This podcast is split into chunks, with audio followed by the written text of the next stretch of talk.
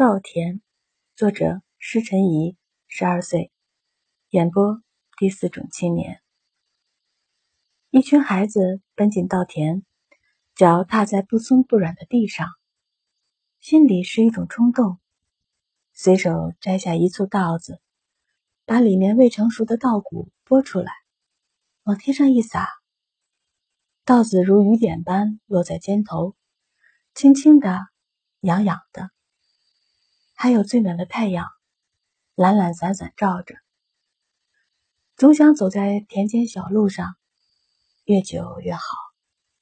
总想拿一个东西在田里，却不知什么才好。